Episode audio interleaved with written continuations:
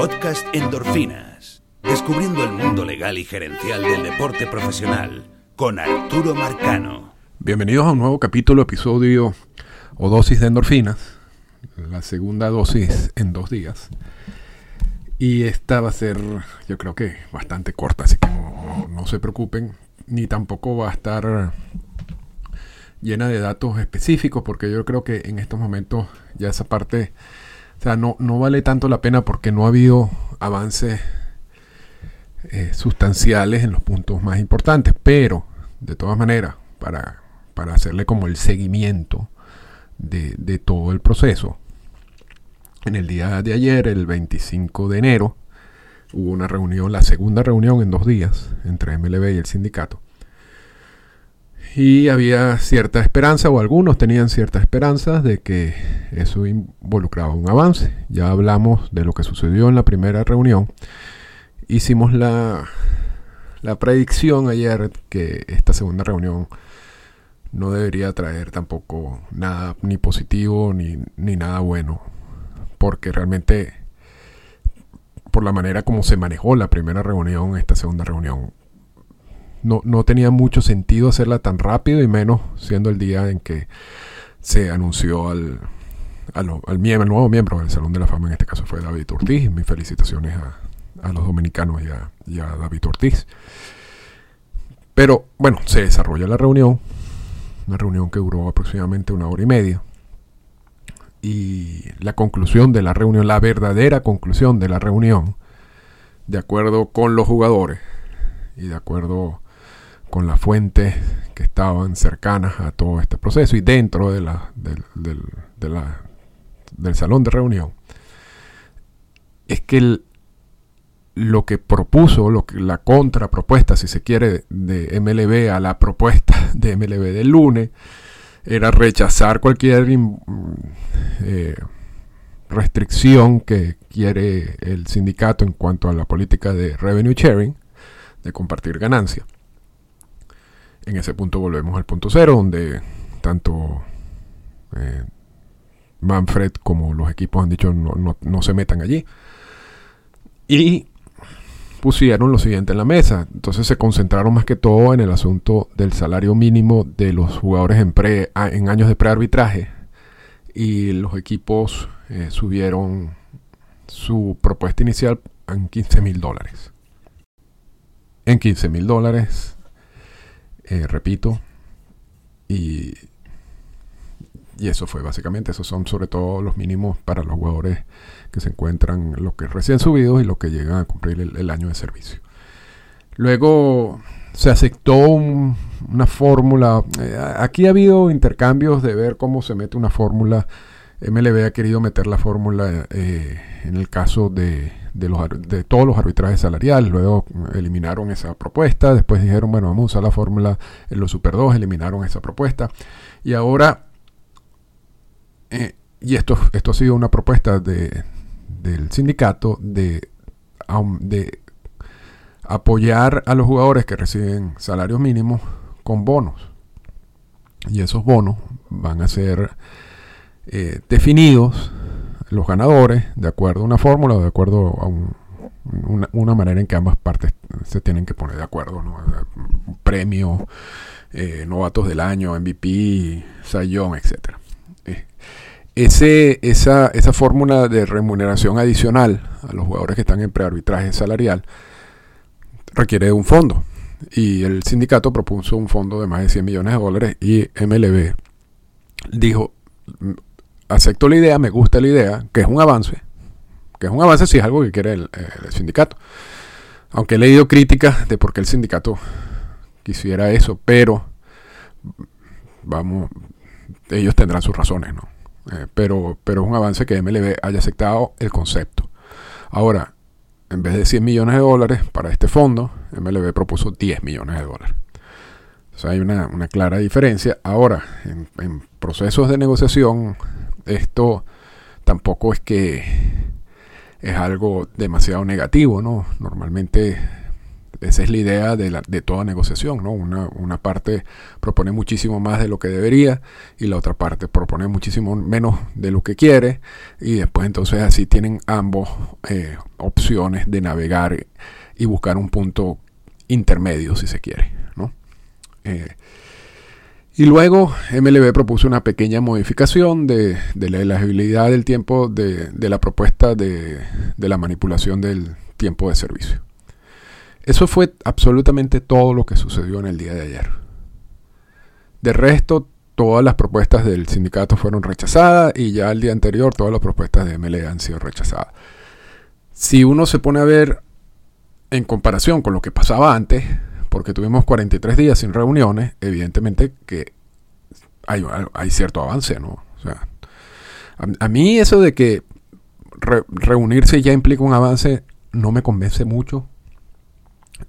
Eh, deberían reunirse más, eso sí, pero el hecho de que se reúnan y salgan sin nada sustantivo no, no pareciera que, el, que es algo positivo, ¿no? Es simplemente una reunión. Y, más o menos eso ha sido la temática de las dos reuniones, donde cada una de las partes rechaza lo que la otra parte ha propuesto y hace y contrapropone o hace una contrapropuesta que no ni siquiera se acerca a lo que a lo que se quiere. Entonces, el hecho de que se reúnan en sí y considerarlo avance, yo no estoy, repito, muy de acuerdo con eso. Pero sí es mejor que se reúnan, eso obviamente. No reunirse. Y de los temas en sí, y por, por la conclusión de, desde el punto de vista de los jugadores, pareciera de que no estamos mucho más allá de lo de donde se estaba antes de esas dos reuniones. E, esa es la realidad. O por lo menos esa es la realidad desde el punto de vista de los jugadores. Y por eso yo en este, en este podcast le puse como uno de los títulos y, la bienvenida al multiverso. ¿no? Porque aquí ya, ya estamos en una etapa de la negociación en donde empieza a haber varios universos. ¿no? Entonces ayer, y donde empiezan a haber mucha gente con opiniones, de las cuales se respetan, y mucha gente que simplemente está siguiendo instrucciones de su jefe, en este caso MLB. Entonces, y un ejemplo claro fue ayer, pero un ejemplo tan, fue tan claro que vale la pena destacarlo, porque una vez culminada la reunión, y empieza la, la, la, la, invasión de tweets y de comentarios sobre la reunión y sobre lo positivo de la reunión y sobre cómo las partes se están acercando a los puntos y, donde solamente, bueno, básicamente pareciera de que la negociación se estaba centrando en, en, la determinación de los sueldos mínimos y que el hecho de haber aceptado los bonos estos adicionales ya, ya eso nos da como una luz al final del túnel, así lo puso Heyman, por ejemplo. Y por mencionar uno, porque el, el que más me, me, llamó la atención fue el de Mark eh, Feisant, que la verdad que yo ni, lo seguía, pero eh, me estoy dando cuenta que trabaja en MLB desde hace tiempo, donde básicamente dice que la reunión generó avances significativos y yo, y yo te, y, y, esto fue tan, tan de a golpe, tan de a golpe, que yo hasta intercambié unos, unos, unos mensajes con José Manuel Pérez. La, la, mente detrás de más de 27 años. Y le dije, José Manuel, si esto es verdad, el sindicato básicamente ya renunció a todo. Porque si, si, si, y ya vimos de de no querer meterse mucho más en, en, el asunto de los seis años de servicio o buscar una alternativa para jugadores de que tengan cinco años de servicio o una y una determinada edad. Ya vimos como tampoco querían presionar mucho en la política de, de, de revenue sharing, de compartir ganancias. Esos fueron más o menos lo, los resultados del día lunes. Pero de acuerdo con, con Feinstein o con Heyman o con cualquiera de estos, la reunión de ayer, la, segunda reunión fue tan, logró tantos avances significativos, y estoy, diciendo lo, que me vino a la mente justo después de la reunión, que ya estamos cerca, que ya estamos cerca de un CBA, y yo le digo, y le digo, José Manuel,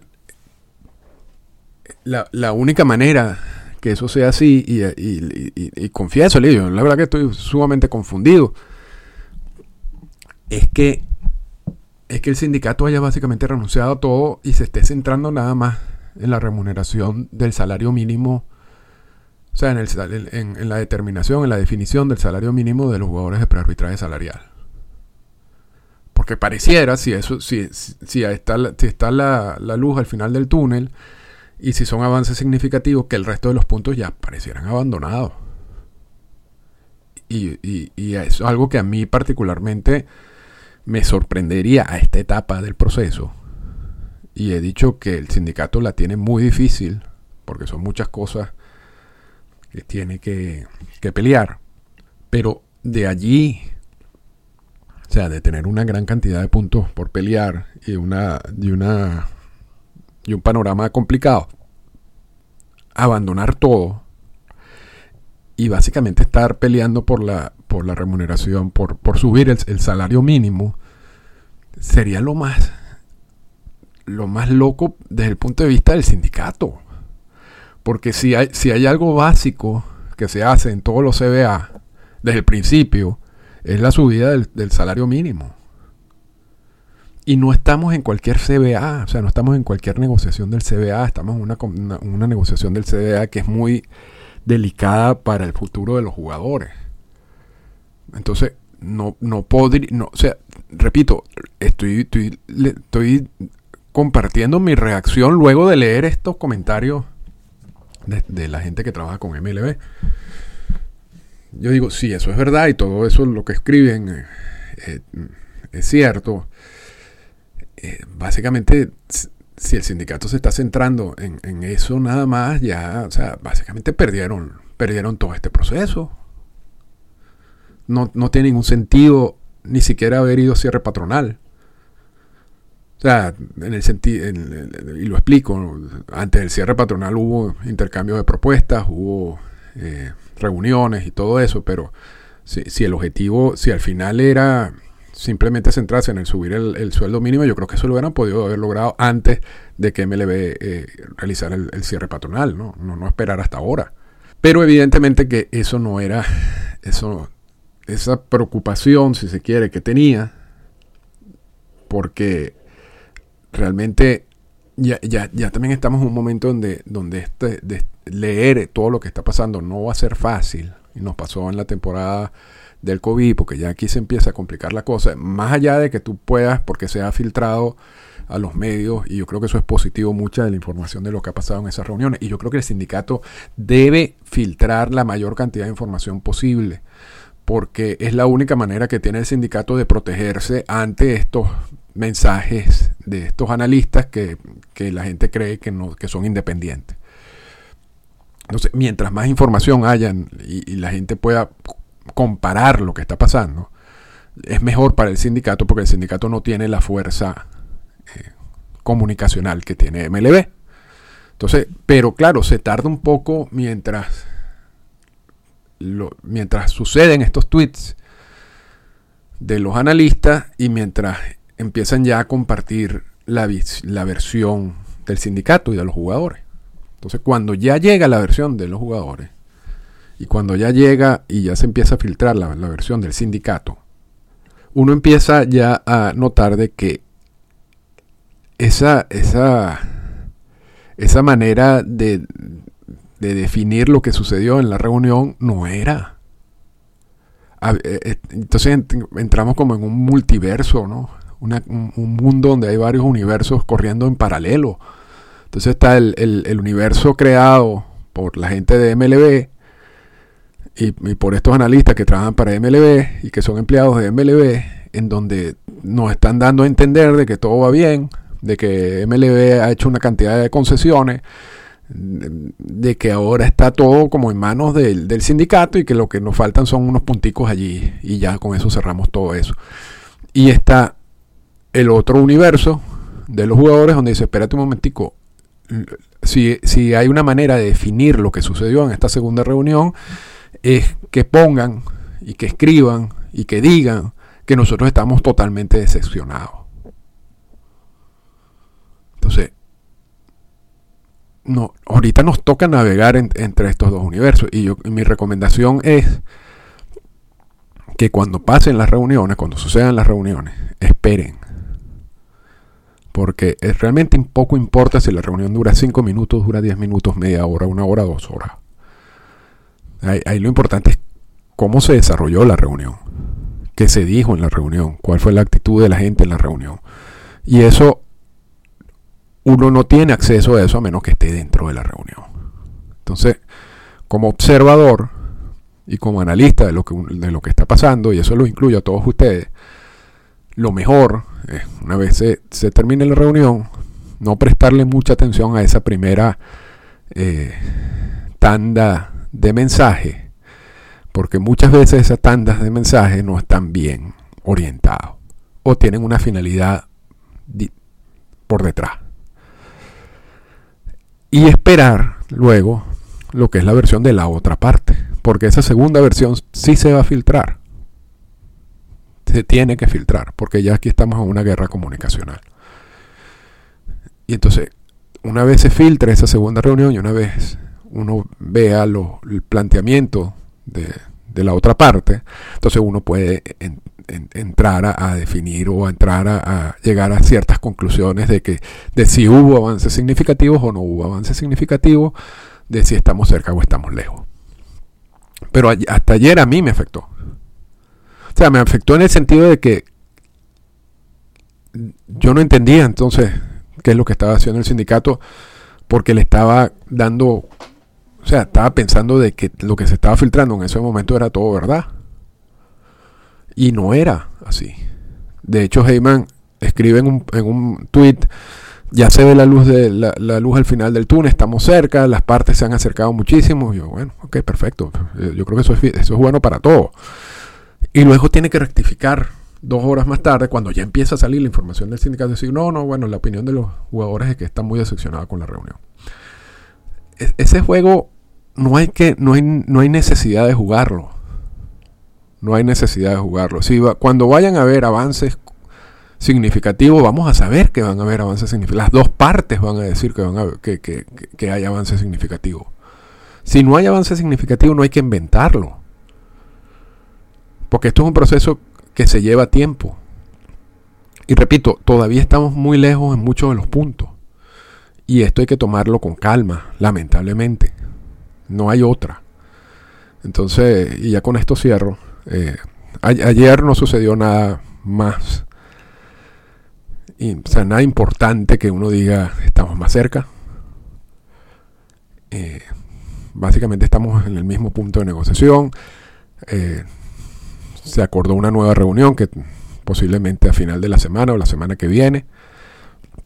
Van a haber otras reuniones sobre puntos que no son necesariamente eh, conflictivos, como las distintas políticas que tienen MLB y el sindicato, como la política de violencia doméstica, la política antidopaje.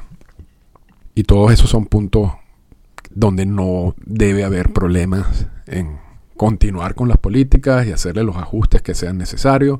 Y todo eso es importante porque al final el CBA no solamente son los puntos conflictivos, el, CBA es la combinación de, puntos que no necesariamente generan conflicto con los puntos conflictivos. Pero volviendo a los puntos conflictivos, los avances han sido pocos. hasta ahora. Hasta ahora. Eh, ojalá sigan las reuniones y ojalá siga el, acercamiento a ciertos temas y a ciertos puntos. Hasta ahora no hemos llegado ni, ni cerca a ese punto. Entonces no hay necesidad de estar inventando que esto ya se está solucionando. No hay necesidad de hacer eso. Eh, a menos que tú quieras obtener mm, que te hacen retweet de, tus cosas o tener más presencia en redes sociales, etcétera, y creas una, una mentira allí general. El mismo proceso nos va a decir si estamos avanzando o no, y el proceso hasta ahora no nos ha dicho absolutamente nada. Entonces, yo creo que es, es clave eso. Es clave seguir este proceso de la manera más profesional posible. Y es clave también tener cuidado con lo que vamos, con lo que vimos en el día de ayer y con lo que vamos a seguir viendo en el futuro. Esta fue una presentación del podcast Endorfinas. Para comunicarse con nosotros, escríbanos a las siguientes cuentas en Twitter. Arroba Arturo Marcano y arroba Endorfinas Radio.